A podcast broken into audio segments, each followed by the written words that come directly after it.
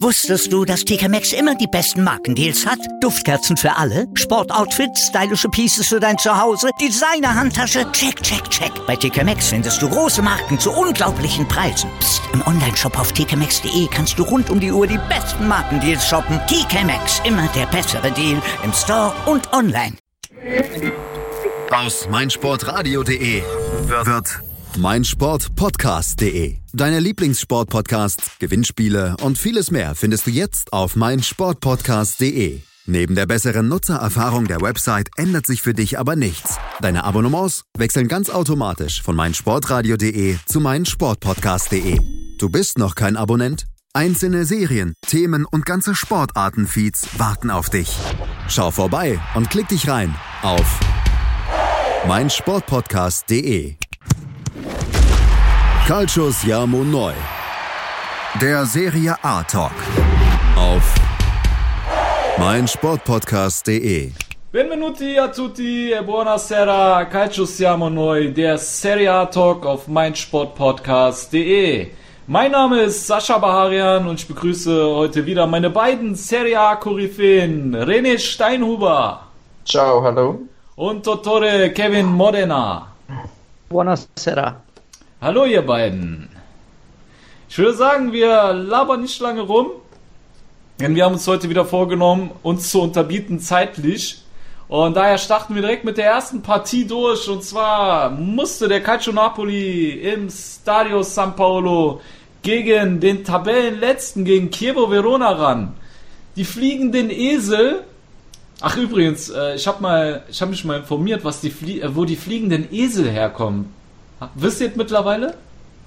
Ja, wie mir gesagt, im Logo ist es drinnen, da sitzt ein Mann auf dem Esel drauf. Auch, aber wisst ihr, wo es herkommt? Nein. Also die Mussi Volanti, ne, das heißt ja auf Italienisch äh, die fliegenden Esel. Ähm, das war so gewesen, als Chievo noch in, in, in den unterklassigen Ligen gespielt hat, behaupteten die Fans von Hellas Verona, dass Esel eher fliegen, als dass Chievo irgendwann in der ersten Liga spielt. Und als Chievo dann tatsächlich in die Serie A aufgestiegen war, gaben sich die Chievo-Fans fortan den Namen die fliegenden Esel. Das ist genial. Wow. Das, das ist geil, ist oder? Ja, Mann. Ja, wusste ich auch nicht, aber finde ich auch richtig geil, die Story. So, aber jetzt mal gut, weg. dass es nur fliegende Esel waren, aber ja, gut. genau. Ja. So, und kommen wir zurück zum, zu der Essenz. Und zwar hatte äh, Ancelotti vor dem Spiel äh, folgende Worte gesagt. Und zwar sagte er, Kirvo ist vielleicht Tabellenletzter, aber sie werden hoch motiviert sein, da ein Coachwechsel, und zwar ja nach, nach Ventura ist nun Domenico Di Carlo da, der hauptsächlich in der Serie, Serie B tätig war und nun zum dritten Mal äh, bei Kievo als Cheftrainer fungiert. Ähm, ja, dass so ein Coachwechsel immer einen Schub darstellt. Ancelotti hat also im Voraus schon das Elend kommen sehen und am Ende entführten die fliegenden Esel tatsächlich durch ein torloses Remis einen Punkt aus dem Stadio San Paolo und ließen genau eine einzige hundertprozentige Torchance zu und die hatte Insigne, welche er aber kläglich vergab. Napoli zu inkonsequent oder Chievo ungewohnt stabil, Kevin? Wie hast du es gesehen? Also sowohl als auch. Man muss schon sagen, dass äh, Neapel definitiv inkonsequent war. Sie hatten ihre Chancen, konnten sie einfach nicht wirklich nutzen oder wollten sie nicht wirklich nutzen. Sie hatten noch zwei Aluminiumtreffer, denn eben die wie bereits angesprochene hundertprozentige Chance von Insigne. Die Chancen waren da. Natürlich hätte man sich mehr hoffen können, der äh, zweite gegen den letzten. Aber an sich würde ich jetzt die Schuld gar nicht bei Neapel suchen. Man hat dann einfach auch Pech vor dem Tor. Mhm. Ich würde sagen, Kiewo stand äußerst stabil, wenn man sich die Leistung anguckt der Mannschaft, bevor eben dieser Trainerwechsel war. Die Mannschaft stand sehr, sehr stabil, hat wenig Platz gelassen. Und also ich fand, auch von Kiewo war das eine sehr, sehr gute Partie. Mhm. Ja, also ich muss auch Die sagen, haben sich den Punkt dadurch auch verdient. Ja. ja. Ja, sie waren echt ungewohnt stabil. Also wenn man sich anschaut, was die unter Ventura, wie viele Tore die kassiert haben, das war ein ganz anderes Team. Ja, das war ein ganz anderes Team. Was sagst du zu dem überraschenden Ausgang, René? Ja, das war von euch sehr nett formuliert, Neapel gegenüber. Also ne Neapel hat in der Länderspielpause, einige Spieler haben sich dann noch mal zu Wort gemeldet und wollten einen Angriff auf Juventus starten. Insigne war es, Koulibaly war es, auch Ancelotti hat das Wort Scudetto noch ein paar Mal bekräftigt und in den Mund genommen.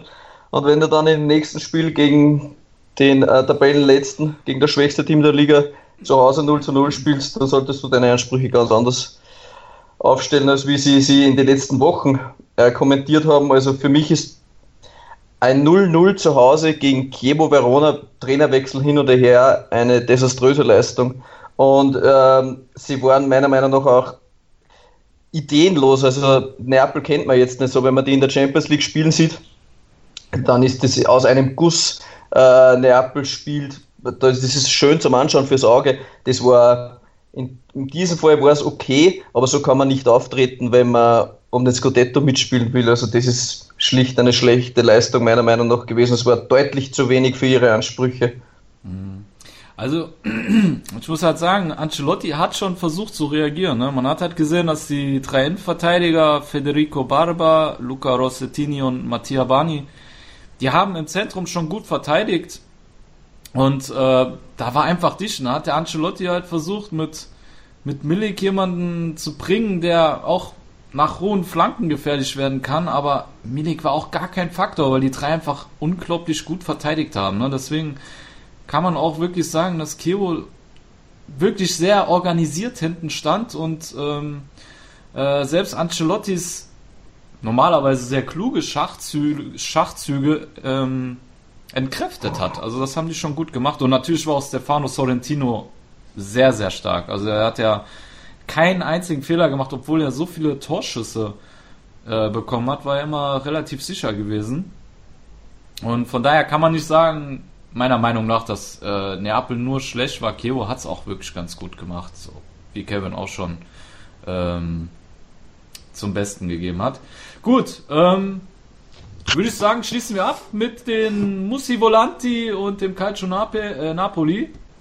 Dann kommen wir zur nächsten Partie und zwar spielte Udinese Calcio in der heimischen Dacia Arena gegen die Roma. Nach sieben Pflichtspielsiegen ohne Sieg trennte sich Udine von Trainer Julio Velasquez und setzte fortan auf Davide Nicola. Dieser stellte die Zebrette gegen die Roma hervorragend ein und errang vor heimischer Kulisse mit dem Tabellen 17. gar drei Punkte. Das entscheidende Tor der Partie erzielte dabei wieder einmal Udines Topscorer Rodrigo de Paul, welcher sein sechstes Tor in der laufenden Saison erzielen konnte. Rodrigo de Paul ließ die Roma ziemlich alt aussehen. Was denkst du, René? Was fehlt der Roma derzeit? Ja, aktuell fehlt ihnen ähm, für mich über die gesamte Saison hinweg der Killerinstinkt äh, der Roma fehlt es komplett. Sie haben auch in diesem Spiel grundsätzlich das Spiel, wie sagen, äh, dominiert oder kontrolliert. Sie hatten äh, 62% Ballbesitz, sie hatten 23 Torchancen gegenüber 8 von Udine und haben aber es trotzdem nicht zustande gebracht, äh, drei Punkte nach Hause zu bringen, geschweige denn einen. Ähm, sicher mitschuld ist, dass Edin Dzeko nicht gut drauf ist in der Serie A, in der Champions League schon, das haben wir schon mal besprochen, aber auch äh, Schick kann ihn nicht gut ersetzen und beide ja, liefern aktuell nicht die entsprechenden Leistungen, die es braucht, um vorne dabei zu sein. Und gleichzeitig hat die Roma aber noch zusätzlich auch ein, ein defensives Problem. Man hat das beim Tor gesehen, wenn äh, Juan Jesus und, und Santon sich da angestellt haben. Das hat amateurhaft ausgesehen und äh, Jesus hatte die, also schlechter geht's nicht. Die Werte sind, ich trage es jetzt vor, also äh, er hat 100% verlorene Zweikämpfe. 100%? 100% verlorene Zweikämpfe und er hat 100% verlorene Luftduelle. Also wie, schwächer kann man gar nicht mehr sein. Okay, dass er äh, die Passquote war in Ordnung, aber wenn ich kein einziges Luftduell gewinne und keinen einzigen Zweikampf als Innenverteidiger, das ist doch kein Niveau, das der Roma entspricht. Und sie haben für mich so, sowohl vorne als auch hinten Probleme. Sie können, sie kriegen das Problem nicht in den Griff. Auch Fazio ist un unkonstant. Und ja, das fehlt der Roma einfach. So negativ die Roma für sich Werbung machte, so positiv konnten zwei andere Akteure von sich überzeugen. Und ähm, wir von Calcio Siamo 0 sind eigentlich verpflichtet, euch die folgenden beiden Spieler etwas näher zu bringen. Zum einen natürlich Rodrigo de Paul, der Topscorer von Udine, den wir, was wir schon ja, im vorigen Podcast angesprochen haben, dass er ähm, zu den besten Topscorern der Liga gehört mit ja, mittlerweile sechs Toren und vier Vorlagen. Und wer das Spiel gesehen hat, eigentlich wäre eine Vorlage auch noch auf sein Konto gekommen, aber der andere, den wir euch auch vorstellen wollen, der Ignacio Posetto, 22-jähriger Gaucho, hat nach einer wunderbaren Flanke von Rodrigo de Paul den Ball mit dem Arm leider angenommen und deswegen zählte das Tor nicht. Sonst wäre die Statistik von ihm noch besser gewesen. René, was, was, was denkst du über Rodrigo de Paul? Was zeichnet ihn aus? Also mir, mir gefällt er mittlerweile sehr, sehr gut. Also er hat jetzt ähm, ein bisschen ähm, Vorlaufzeit gebraucht, auch in der vorigen Saison. Er, er wird immer stärker und mir gefällt vor allem seine 1, äh, 1 gegen 1 Situationen und auch, dass er trotzdem äh, so eine Körperlichkeit in das Spiel bringt, die es nur sehr wenige Offensivleute haben. Er, er, er, er ist für mich auch körperlich sehr stark, zweikampfstark, kann den, kann den Ball gut abschirmen und mhm. ist ein bisschen so der Typ für mich, wenn er jetzt ähm, am linken Flügel spiel, spielen würde, wie so der Beresic, wenn er, wenn er in Form ist. Beresic ist auch äh, sehr körperlich, kann trotzdem 1 gegen 1 gehen und äh, hat das gu gutes 1 gegen 1 und er hat auch einen strammen Schuss. Also Rodrigo de Paul wird nicht umsonst von so vielen Vereinen aktuell gejagt. Also man liest ja Namen über Namen, jeder will ihn haben. Ähm, Udine reibt sich die Hände und äh, mit jedem Namen steigt die Summe von Rodrigo de Paul, die er wert ist, um ein paar Millionchen. Also der wird nicht sehr lange bei Udine sein. Mir gefällt er wirklich gut und ich träume auch zu, den Sprung eventuell vielleicht sogar schon im Jänner zu einem Top-Club zu machen oder spätestens halt dann im Sommer, weil er auch noch jung ist und, und er, er hat auch noch das nötige Entwicklungspotenzial und ich sehe bei ihm wirklich sehr, sehr gute Anlagen. Ja, Absolut, da bin ich bei dir. Vor allem durfte er jetzt auch sein Debüt in der argentinischen Nationalmannschaft feiern. Wir bleiben bei den Argentiniern, denn sein Sturmkollege Ignacio Posetto, 22 Jahre junger Gaucho, der, den ich persönlich eigentlich vorher gar nicht kannte und als ich Udine gesehen habe, ist er mir, habe ich immer gedacht, er wäre ein Mittelfeldspieler, weil er überall, überall auf dem Platz zu finden war. Aber er ist tatsächlich ein Stürmer, der unheimlich Meter macht. So ein Stürmertyp à la Mansukic.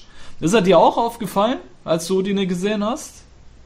Also mir hat er extrem gut gefallen, das muss ich auch sagen. Also ich kenne ihn jetzt auch erst seit, seit ein paar Spielen und ähm, mich hat vor allem beeindruckt, wie kopfballstark das der Typ auch war. Also der hat teilweise einen, einen immensen Luftstand und mhm. wenn, wenn die Roma was kann, dann ist es eigentlich Kopfballspiel in der Defensive. Das ist eigentlich noch eins von Fazio, das er gut beherrscht. Mhm. Und dieser Bussetto, also der war in der Luft stark. Er ist zwar eigentlich nur unter Anführungszeichen 1,80 groß, wenn man das jetzt mit äh, Fazio vergleicht. Mhm. Äh, aber ja, hat er extreme Sprungkraft und auch eben auch wie Rodrigo de Paul ein bisschen so die, die, das Körperliche, das so ganz wichtig ist. Also für mich war da ganz eine, eine massive Präsenz, das kann man gar nicht beschreiben, an was das liegt, aber er strahlt einfach so eine gewisse Aura aus, wo man sich denkt, ja, ja, das wird ein Mann, auf den muss man gut aufpassen. Also der, mm, den muss man im Auge behalten. Wie gesagt, jetzt hat er er hat zwar zwölf Spiele gemacht und hat jetzt zwei Tore und ein Assist in der Serie A, aber so von den Fähigkeiten und so von den Anlagen her könnte das ein interessanter Mann werden. In den nächsten Wochen und Monaten müssen wir den genauer unter, unter, untersuchen, würde ich mal sagen. unter die Lupe, unter die Lupe nehmen. Ja, genau. Ja, ich wollte untersuchen sagen wegen unserem Dottore Modena. Ah so, okay, okay. Ja. Er kann ihn sezieren, richtig, so ja. sieht's aus. Ja, ich finde, der äh, Posetto, er hat diese typische La Grinta Mentalität, ne? Dieses bissige, immer dran am Mann, der, der gibt keinen Zweikampf verloren und äh, er ist auch nicht schlecht im Dribbling. Also ich habe mir, ich habe mir mehrere Portale angeguckt über seine Statistiken. Also bei Who Scored zum Beispiel wurde auch sein Dribbling als äh, Stärke ausgewiesen, einer seiner größten Stärken mit seinem Kopfballspiel, was du ja eben auch schon erwähnt hast. Und ja, richtig unangenehmer Gegenspieler, ne? Also das könnte wirklich so der nächste Mario Mandzukic werden, nur halt die Gaucho-Version davon. ja. Gut, Freunde, dann würde ich sagen, machen wir Pause und ihr hört uns gleich wieder bei Calcio Siamo Neu, der Serie A Talk auf meinsportpodcast.de. Bis gleich. Wusstest du, dass TK Maxx immer die besten Markendeals hat? Duftkerzen für alle, Sportoutfits, stylische Pieces für dein Zuhause, Designer-Handtasche, check, check, check. Bei TK Maxx findest du große Marken zu unglaublichen Preisen. Psst. im Onlineshop auf tkmaxx.de kannst du rund um die Uhr die besten Markendeals shoppen. TK Maxx, immer der bessere Deal im Store und online. Was zum Teufel, du Bastard? Du bist tot, du kleiner Hundeficker. Und dieser kleine Hundeficker, das ist unser Werner. Ein ganz normaler Berliner Kleinstkrimineller, der dann aber im Knast das Ding seines Lebens dreht. Una Fantastica Risetta Perla Pizza. Er klaut seinem Zellengenossen ein Pizzarezept. Aber nicht irgendeins. Und mit dem eröffnet Werner dann die beste Pizzeria Berlins. Doch Werners Glück ist nur von kurzer Dauer. Denn es hagelt Probleme. Werners Pizzaparadies. Erstmals großes Kino- und Podcast-Format. Mit fetter Starbesetzung. Alina But, Kida Ramadan, Edin Hasanovic, Oliver Koritke, Ralf Richter, Ben Becker, Winfried Glatzeder, Anna Schmidt und viele mehr. Abonniert die Scheiße. Jetzt macht schon, mach! Die aktuellsten Themen aus der Welt des Sports. Auf meinsportpodcast.de. Hallo, ich bin Patrick Hausting, Europameister im Turmspringen.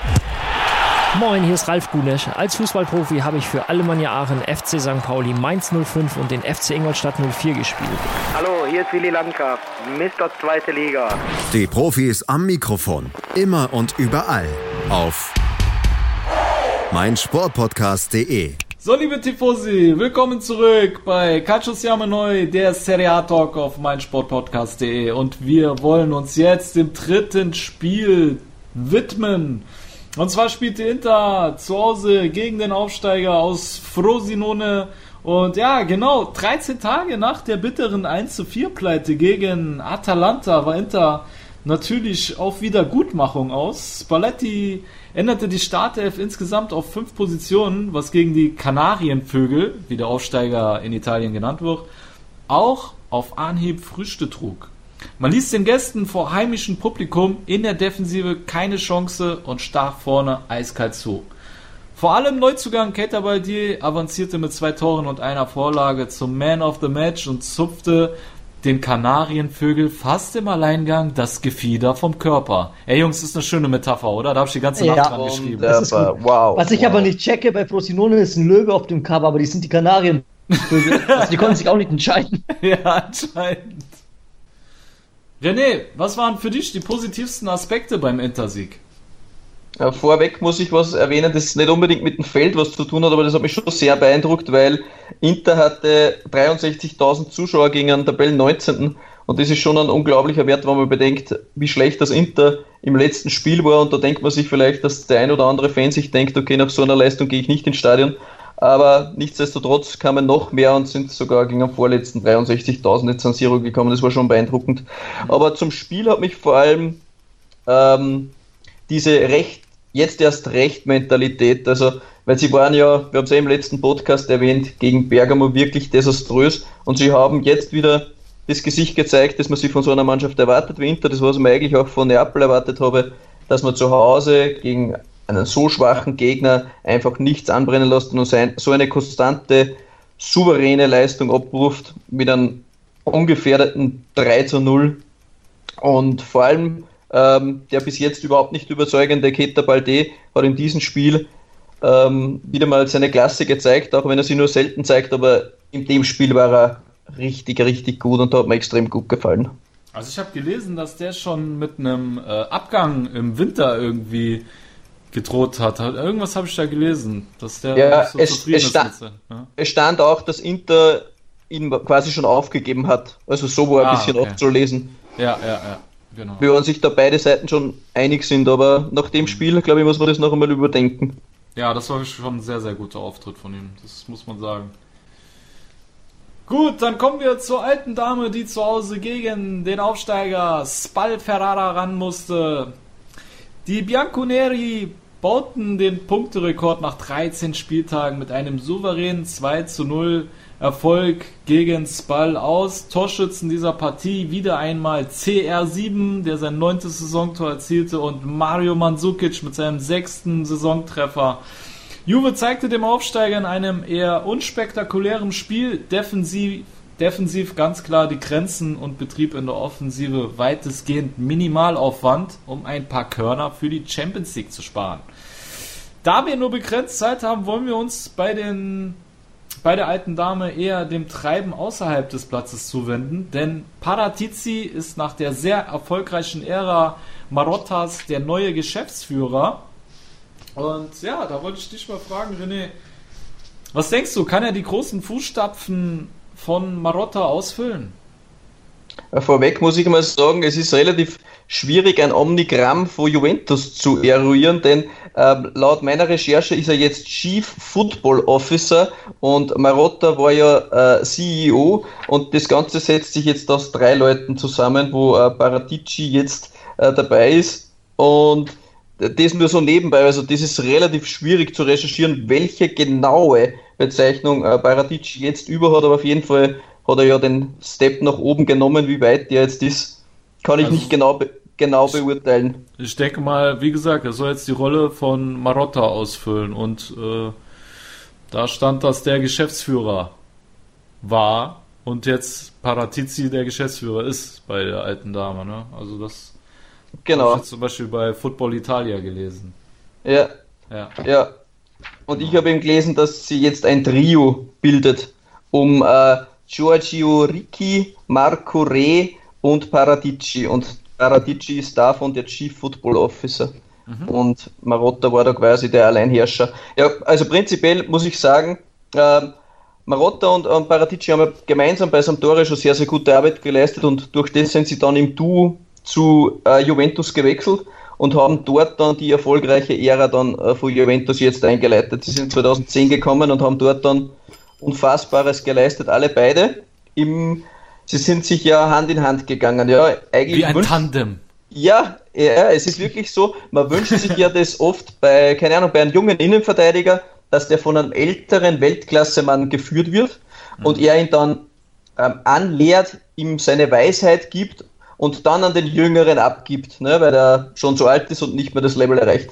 Ähm, das ist natürlich in einer Managementposition ein bisschen schwierig äh, zu sagen, aber prinzipiell sieht es jetzt so aus, wie wenn jetzt die Anlehre vorbei ist und jetzt die ganze Macht eben auf den Jüngeren übergeht. Und bei Juve hat man das Gefühl, sie machen alles richtig. Das kann man jetzt schwer sagen, ob, ob er jetzt schon so weit ist. Also Paradici war vorher schon der sportliche Leiter, das heißt, er hat ähm, den täglichen Ablauf die, die Scoutings, das hat alles er übernommen. Also das war sein, sein, sein tägliches Brot und äh, Marotta hat dann im Endeffekt vermutlich die Dinge, die Paratici angefangen hat, dann vollendet und hat, hat dann die Deals dann abgeschlossen, aber eingefädelt und die Spieler gescoutet, das ist alles über Jüngeren gelaufen. Darum denke ich, dass der sportlich auf jeden Fall das Potenzial hat, es zu schaffen. Ob er dann auch die Führungspersönlichkeit hat, es auf der nächsten Instanz mit mehr Verantwortung, ähm, das auf sich zu nehmen, das wird sich weisen. Also Marotta ist natürlich bei jedem Juventus-Fan, ähm, ja, wie soll man sagen, also er ist der Liebling von jedem Juventus-Fan. Jeder trauert ihm nach, jeder, jeder versteht es eigentlich nicht, warum er gegangen ist und da merkt man schon, welchen Stellenwert das er bei Juventus eigentlich hatte. Mhm. Und sie, sie weinen ihm, glaube ich, schon nach und man wird sehen, ob der Jüngere das, das dann äh, ähnlich gut machen kann. Hm. Ja, es wird, denke ich mal, auch wirklich sehr interessant, diese beiden Personalien mal getrennt voneinander fungieren zu sehen, weil ob ein Marotta jetzt bei Inter funktioniert, das ist ja dann die andere Frage, weil, wie du selber sagst, Paratizi hat den Scouting-Bereich übernommen gehabt und hat quasi Marotta zugearbeitet. Jetzt ist ja. es mal spannend zu sehen, wie ein Marotta ohne Paratizi klarkommt und umgekehrt. Ne? Wobei ja. ich auch, wie du, dazu tendiere zu sagen, dass ich eher Paratizi zutraue, einen guten Job zu machen, wie dem Marotta. Also ich lege mich jetzt schon weit aus dem Fenster mit der Aussage, aber ich denke auch, dass Paratizi ähm, nicht wirklich abhängig ist von einem Marotta. Ja, weißt du, warum das auch so ist? Also es ist ja auch in der Arbeit, ich glaube, das kennt jeder, ja. ähm, sehr oft, dass du reibst dich auf, du lieferst Leistung und den ganzen Lob erhält immer der Chef. Und im Endeffekt kann das dort eine ähnliche Situation gewesen sein, weil im Fokus stand ja immer Marotta. Und mhm. der hat dann im Endeffekt immer das ganze Lob für die äh, äh, 0-Euro-Transfers 0 Euro unter Anführungszeichen Transfers kassiert oder jetzt für den Cristiano Ronaldo Transfer oder das, das, das hat man alles ihm zugeschrieben. Und ich habe aber jetzt gelesen, dass größten Anteil jetzt Paratici auch zum Beispiel beim Ronaldo Transfer hatte. Also Genau, genau. Ja. ja, das wird abzuwarten sein. Es sind beides sicher Weltklasse-Leute. Man sieht ja, wo sie Juventus hingebracht haben. Wie du gesagt hast, wird sehr interessant, wenn sie getrennt sind, wie das dann funktioniert. ja. Nee, aber zum Thema Ronaldo, man muss ja auch sagen, anscheinend hatte ja Marotta was gegen den Transfer. Es war nicht nur so, dass jetzt äh, seitens des anderen mehr kam, sondern anscheinend sollte Marotta nicht ganz so begeistert davon gewesen sein, über die hohe Ablöse und auch das Gehalt, das man Ronaldo natürlich dann in den Vertrag geschrieben hat. Also von dem her, aber man muss das Ganze vermutlich selbst wie Marotta mit einem lachenden und einem weinenden Auge sehen, so sieht er das auch. Immer in beide Richtungen gucken und äh, im Endeffekt, es ist wahrscheinlich für Juventus besser so. Ich sehe das wie Sascha, für Juventus ist es besser, denn Marotta ist ja auch schon in die Jahre gekommen und vielleicht ist es genau jetzt wieder der Aufschwung, um weiterzumachen, um weiter Energie zu tanken. Und bei Inter ist es so, dass du sagen musst, ähm, ja, Marotta hat eigentlich schon wieder alles erreicht, was man erreichen konnte. Er hat bei Juventus den Umbruch mit eingeleitet, hat sie zur besten italienischen Mannschaft und auch europäisch auf ein Top-Niveau gebracht. Und ob er bei Inter Gleiches schaffen kann, bleibt abzuwarten. Also ich denke, dass Juventus besser aus der Situation rausgeht, als das Inter mit der Verpflichtung von Marotta. Ja, das wird wirklich sehr spannend die nächsten äh, Monate. Ich kann es kaum erwarten, äh, Marotta und Paratizi äh, bei ihrer Arbeit zu sehen. Und ja, da haben wir auch schon die perfekte Überleitung, weil ähm, jetzt wartet schon mal etwas Arbeit auf Paratizi, denn die Personalie Daniele Rogani, die steht an, denn die wurde diese Woche mit Abgangsgerüchten befeuert, denn dessen Berater soll sich mit Romas Monchi getroffen haben. Daher geht jetzt die äh, Corriere dello Sport davon aus, dass der Innenverteidiger ein Giallo Rosso werden möchte. Rogani und die alte Dame, was denkst du, Kevin, hat diese Liaison unter diesen Umständen noch eine Zukunft? Also das größte Problem ist ganz einfach, dass Juventus Abwehr relativ alt ist natürlich, aber eben auch eingespielt. Ich meine, Rogani kann nicht die ein, äh, diese Einsatzzeit bekommen, die er bräuchte, weil du mit Chiellini und Bonucci eigentlich ein gesetztes Duo hast in der Mitte, zentral, und da kann Rogani nicht reinkommen. Wenn natürlich bei der Roma, als wir vorhin das Spiel schon bearbeitet haben, feststellen mussten, dass die Innenverteidigung der Roma alles andere als sicher und stabil steht. Und wenn du dir Juan Jesus seine Statistiken anschaust, dann wären Rugani da eigentlich schon die Antwort drauf. Junger italienischer Innenverteidiger. Ich denke, es wird für Juventus sehr schwer, den Spieler zu halten, weil er einfach auch spielen möchte, was in seinem Alter auch wichtig ist. Juventus hat im Sommer schon Caldera verloren. Im Endeffekt muss man sagen, für Juventus wäre es schlecht, ihn gehen zu lassen, weil eben Chiellini ein Auslaufmodell ist inzwischen. Aber ob er wirklich zu Roma möchte, ist dann wieder so ein anderes Thema, weil er spechtet wahrscheinlich schon auf den Platz von Chiellini, der ja bald frei sein würde. Also, wie ich gelesen habe, hat, äh, hat Juve ihm zwei weitere Jahre plus 2,5 Millionen Gehalt plus Boni äh, angeboten. Also Juve will ihn unbedingt halten. Ne? Mhm. Also man ist anscheinend, die Verantwortlichen der Serie A, äh, der, der alten Dame sind zufrieden. Aber ja, also wenn man mal bedenkt, dass Rogani vor einigen Jahren noch der äh, der Nachwuchsinnenverteidiger war, der am höchsten gerankt wurde. Der wurde auch höher gerankt wie, äh, gerankt wie ein Romagnoli beispielsweise. Wenn man sich jetzt einfach mal die Entwicklung von beiden vor Augen hält, hat Romagnoli sich enorm weiterentwickelt. Bei Rogani hat man das Gefühl, dass es nur sehr sporadisch vorangeht. Ne? Also ich denke auch, dass ihm ein Vereinswechsel sehr gut tun würde. Und ja, da wird jetzt schon äh, Delikt oder Delicht von Ajax als Ersatz ähm, wie heißt das bei der, bei der alten Dame gehandelt, genau. Und Gehandelt, ja. ja. Wobei weiß- dieser ja. Niederländer ja eigentlich in halb Europa irgendwie in aller Munde ist. Ja, also der ist ja der ist ja gerade gerade der Innenverteidiger überhaupt, wenn es um talentierte äh, Mhm. Nachwuchsspieler geht, da ist er eher auf Platz 1, würde ich mal sagen. Ja, und trotz alledem hat äh, äh, Danny Blind äh, den jungen Holländer als noch nicht reif genug für die alten Dame eingeschätzt. Ne? Das hat er so wortwörtlich gesagt. Also Ja, es kann gut sein. Er ist, Mhm. ist ja erst 19, also im, ich meine, in der Heimat spielt sich immer anders als im Ausland und Italien ist eine sehr schwierige Liga. Nein, ich, ich glaube, er hat es auch gesagt, um ihm ein ähnliches Schicksal wie Rugani zu ersparen. Ne? Denn er würde jetzt auch nicht Stammspieler sein und in Wahrheit würde er dann vielleicht Jahre verlieren. Ja, aber man muss sagen, also speziell Personalie Chiellini, muss ich wirklich sagen, wenn er jetzt zu Turin wechseln würde, Delikt, dann hätte er auch keine schlechten Chancen, denn Chiellini gebe ich noch ein, zwei Jahre und die braucht Delikt aber auch, um überhaupt in Italien anzukommen. Und mhm. dann hat er die Chance, als gesetzter Innenverteidiger bei Turin zu spielen. Denke mhm. ich, wenn er sich dann so entwickelt, wie man sich erhofft. Mhm.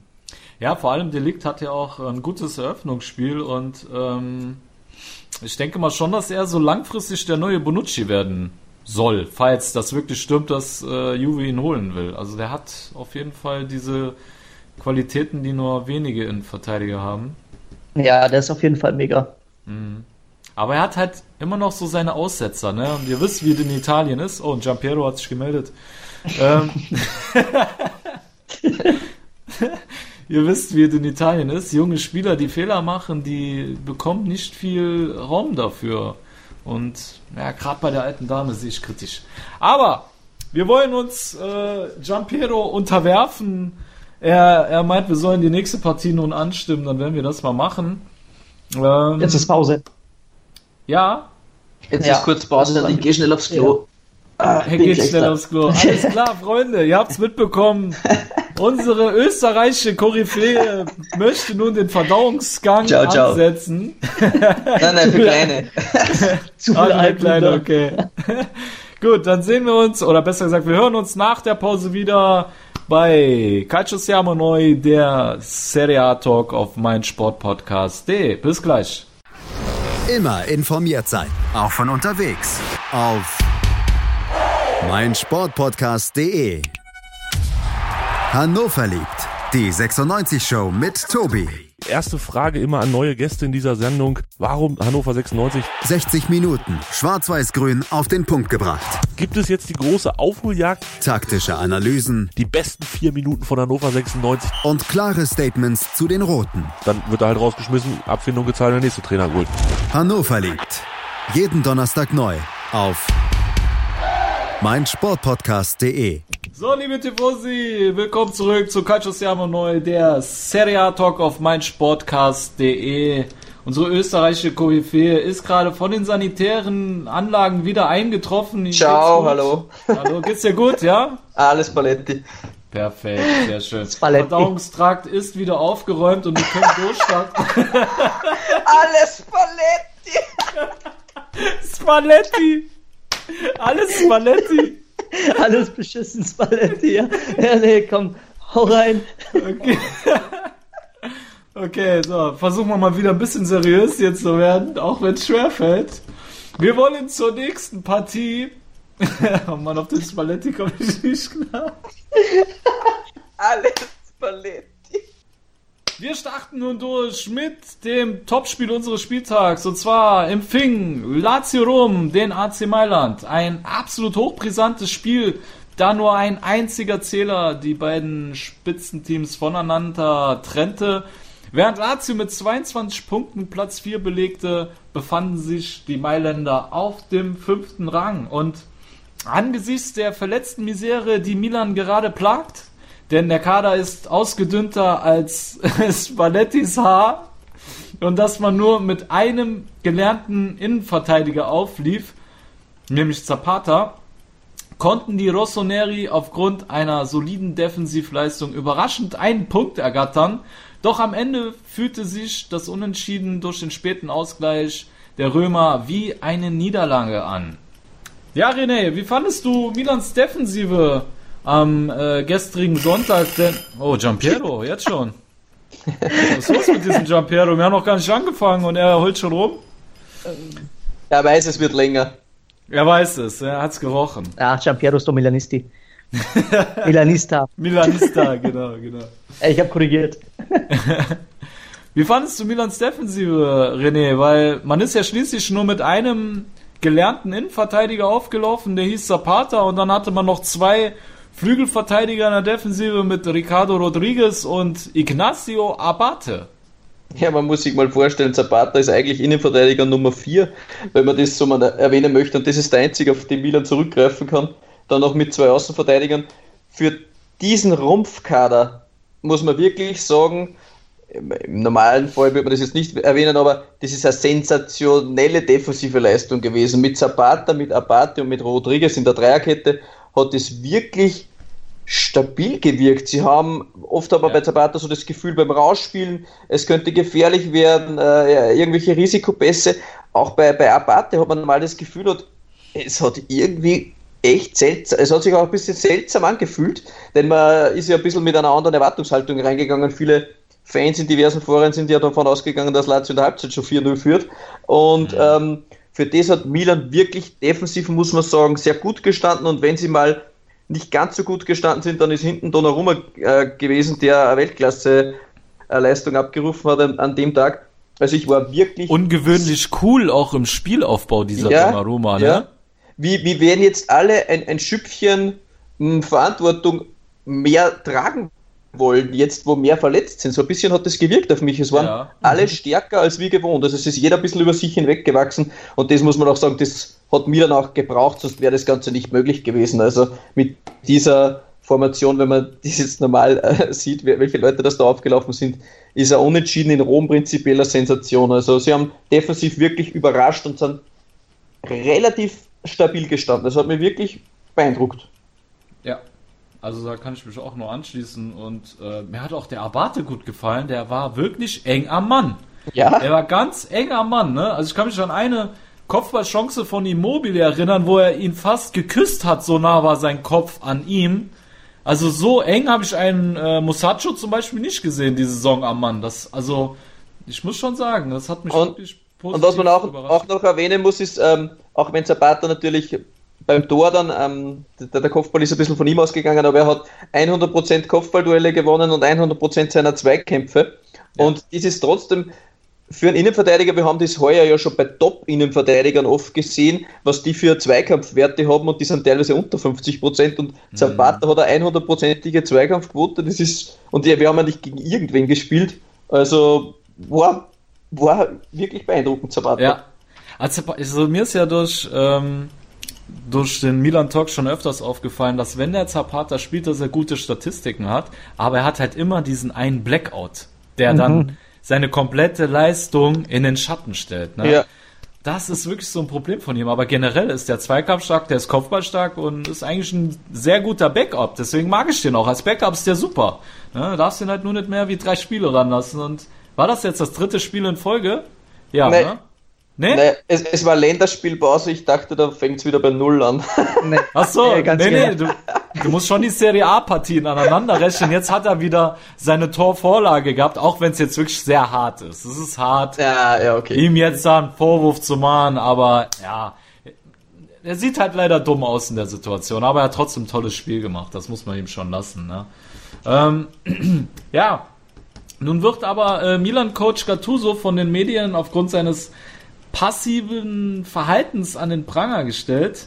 Ähm, Kevin, denkst du, dass äh, Rino Teilschuld am späten Ausgleich hat?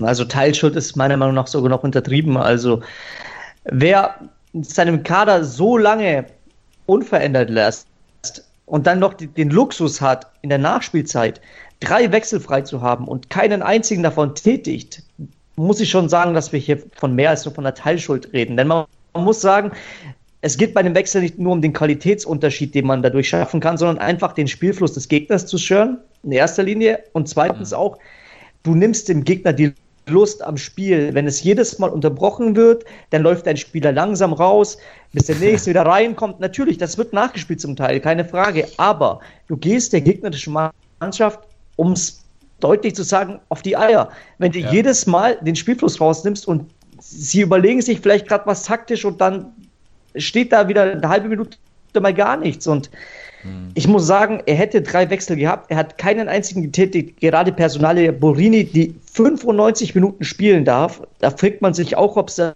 irgendein Abkommen untereinander gibt, wenn er ihm die Wohnung wäscht oder so, dass der das darf. Also ich verstehe das nicht. 95 Minuten einen Borini spielen zu lassen, der überhaupt nichts bewirkt hat in diesem Spiel, muss man wirklich sagen. Mhm. Hervorheben kannst du dann die Leistung von dem Bakayoko, weil speziell ich den immer angeprangert habe, möchte ich jetzt natürlich auch sagen, dass er ein souveränes Spiel gemacht hat. Mhm. Muss man dann auch mal sagen. Aber, aber wie gesagt, taktisch, darum ging es ja eigentlich, taktisch war es Gattusos Schuld, Deswegen kannst du schon von 60-prozentigen Schuld, wenn nicht sogar noch ein Schippchen mehr äh, Gattuso die Schuld geben, meiner Meinung nach. Und anscheinend ist das nicht nur meine Meinung, sondern auch die Meinung vieler. Okay, René, wie siehst du die, äh, die, diese Diskussion um äh, Gattusos passiven Verhalten? Also, äh, ich möchte mal das Trennen des Wechselverhalten in der Nachspielzeit und das davor. Ich habe es davor prinzipiell auch nicht verstanden, warum Burini so lange spielen darf. Den hätte er schon in der 60. Minute locker rausnehmen müssen. Ich meine, der war im Prinzip in der 30. Minute schon katastrophal. Also ja, da und er hatte auch die meisten Ballverluste auf dem Platz. Ne? Ja, also, also da, da, bin ich, da bin ich bei den meisten. Also das habe ich überhaupt nicht verstanden, warum der Spieler so lange spielt. Oder auch Cotrone war müde, da kann man vielleicht den Castellejo bringen mit einem schnellen Mann. Also das kann man, da gibt es verschiedene Optionen.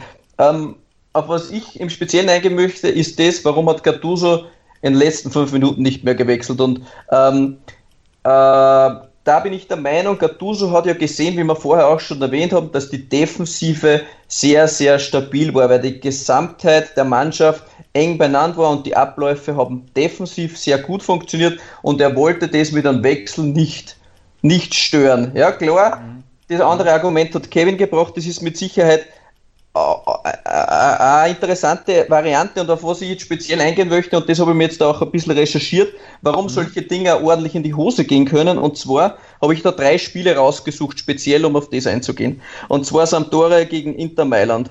Das Spiel mhm. steht 0 zu 0 in der 93. Minute. Was macht Sampdoria clevererweise? Inter drückt auf das 1 zu 0. Was machen sie? Logisch, taktischer Wechsel. Salah rein, Ramirez raus. Eine Minute später Brozovic 1 zu 0 Sieg Inter Mailand. Ähnliche Situation. Udinese gegen Milan 0 zu 0. 90. Minute. Was macht Udine? Klarerweise, sie wollen kein Tor mehr kassieren. De Paul raus. Äh, D'Alessandro rein. Was passiert? Romagnoli macht das Siegtor 1-0 Milan. Um noch eins zu erwähnen, Inter gegen Milan 0 zu 0. Was macht Gattuso? Da eben noch äh, gesteinigt. Da hat er es so gemacht, wie es die Fans gefordert haben. Milan wollte das 0-0 über die Zeit bringen. Er wechselt in der Nachspielzeit. Abate für Calabria. Was passiert? 30 Sekunden später. Icardi macht das 1 zu 0. Ähm, ja, ich bin mir da nicht so sicher, ob der Wechsel in der Nachspielzeit da so Früchte getragen hätte. Ich finde es natürlich ein Aspekt, den man bedenken kann, aber wie gesagt, allein in der heurigen Saison ist es dreimal ordentlich in die Hose gegangen. Ähm, aber du hast, du hast schon recht, es, es kommt darauf an, wie du wechselst. Dass, dass er in der Defensive nicht hätte wechseln dürfen, da bin ich absolut bei dir. Die Defensive hat funktioniert. Aber wenn ich jetzt zum Beispiel kurz vor Schluss sehe, ein Borini pfeift auf dem letzten Loch oder ein Cutrone auch nicht. Und guck mal, am Ende hat Lazio die Bälle nur noch lang nach vorne geschlagen. Dann wär's doch klug gewesen, du gehst hin, holst einen Cotrone runter, bringst zum Beispiel einen frischen Castillejo, der Tempo hat, der die Innenverteidiger schnell anlaufen kann, so dass die ins Struggle kommen und nicht genau äh, anvisieren können, wie schlage ich den Ball jetzt hoch nach vorne, so dass die richtig Probleme bekommen, weil die Jungs noch fit sind. Solche Wechsel hätte ich zum Beispiel erwartet, weil das tut der Defensive nicht weh, wenn du vorne einen Stürmer auswechselt. Weißt du, wie, weißt du, wie ich meine? Mhm. Das tut also der Defensive nicht weh, ne? Ja. Nee, Defensive hätte ich auch nicht geändert, aber ich hätte definitiv einen Borini rausgeholt, hätte einen Laxite gebracht und einen Cotrone hätte ich, oder überhaupt vorne die Offensivleute, das tut der Defensive nicht weh, wenn du da frische Leute bringst, die vorne die Innenverteidiger anlaufen, die nur noch die Bälle hoch nach vorne schlagen, weil sie nicht mehr wissen, was sie machen sollen. Ne? Mhm. Richtig, ja. Oder ein Hakan Da tust du niemanden weh. Da tust du niemanden weh. Aber wenn du jetzt hingehst, holst einen Abate rein für einen Calabria, wie Gattuso gegen Inter gemacht hat, ja, das ist, da tust du der Defensive weh. Ne, Wobei man aber auch sagen muss, ist jetzt egal, das weicht zu weit aus, aber dieses ja. Tor von Inter war ja ein individueller Fehler, ohne dass wir jetzt wieder äh, Donnarumma anprangern wollen, aber ich will damit nur sagen, dieser Fehler ist ja nicht von der Seite von Abate ausgekommen, plus ja. es war ein individueller Fehler. Bei dem Tor von Romagnoli, es war ein individueller Fehler. Es sind individuelle Fehler gewesen, die zu diesen Toren geführt haben, die René angesprochen hat. Was es nicht weniger schmerzhaft macht für die Mannschaft, aber man muss sagen, es ist nicht dem Wechsel zu verschulden, sondern einfach, ja, da hat halt ein Spieler mal irgendwie, keine Ahnung, schon an zu Hause gedacht und nicht mehr auf das Spiel geachtet. Na klar, aber ich finde es jetzt ein bisschen leicht, äh, Gattuso die Schuld zu geben, denn hätte er gewechselt und das Tor wäre passiert, dann hätten die Fans gesagt, er ist schuld, weil er hat gewechselt. Ja, aber und Trainer kriegst gesagt, in der Offensive ja. was raus, defensiv was nachrücken lassen oder einfach Leute, die noch Puste haben, die noch was können. Die Abwehr selber, da bin ich bei euch beiden, die hätte ich ja. so, wie sie war, 95 Minuten spielen lassen, weil die einfach stabil gestanden ist. Ja, ja. auf jeden Fall. Aber guck mal, der, der Trainer macht sich mit jeder Entscheidung angreifbar, ne? Jeder Entscheidung. Also von daher, das, der Trainer ist immer der Blöde, egal ja, was er macht. Ja, ne? ja der Trainer ist wieder Kapitän, er geht als letztes vom Schiff. Das ist ja auch eine bekannte Tatsache im Endeffekt. Ja. Das ist ja jetzt nur bei Milan so. Richtig. So, liebe Freunde, dann würde ich sagen, schließen wir die Lazio-Milan-Akte und wenden uns den übrigen Ergebnissen zu. Genoa spielte im Derby della Laterna gegen Sampdoria Genua. Im 117. Äh, Duell trafen die beiden ligurischen Teams aufeinander und trennten sich in einer hitzigen Atmosphäre 1 zu 1 untschieden. Torschützen Fabio Quagliarella nach einer Gaston Ramirez Ecke und ja, Piatek trifft mal wieder vom Elberpunkt aus. Genova war jedoch insgesamt das dominantere Team. Somit kann Samp zufrieden sein mit diesem Remis. Sie kommen mit einem blauen Auge davon. Höhepunkt der Partie bildete jedoch ähm, die Tatsache, dass Ivan Juric auf die Tribüne verwiesen wurde. Daraufhin gab es dann Pfiffe äh, für die Mannen in Schwarz und man skandierte, ihr habt keine Seele, das ist ein Derby. Das ging dann gegen Shiri, Daniele Doveri und seine Kollegen. Habt ihr das mitbekommen? Ihr müsst ja sagen, ihr seid Serie A-Experten. Ja, ja, sie sie fliegen. ja. Alles Balletti. Alles Balletti. das ist ein neuer Slogan. Ja, ich glaube auch. so, dann schließen wir auch schon wieder Genoa gegen Sampdoria ab. Sampdoria nun 12. Genova auf Platz 13. Dann die weiteren Ergebnisse. Empoli gewinnt überraschend 3 zu 2 gegen Atalanta.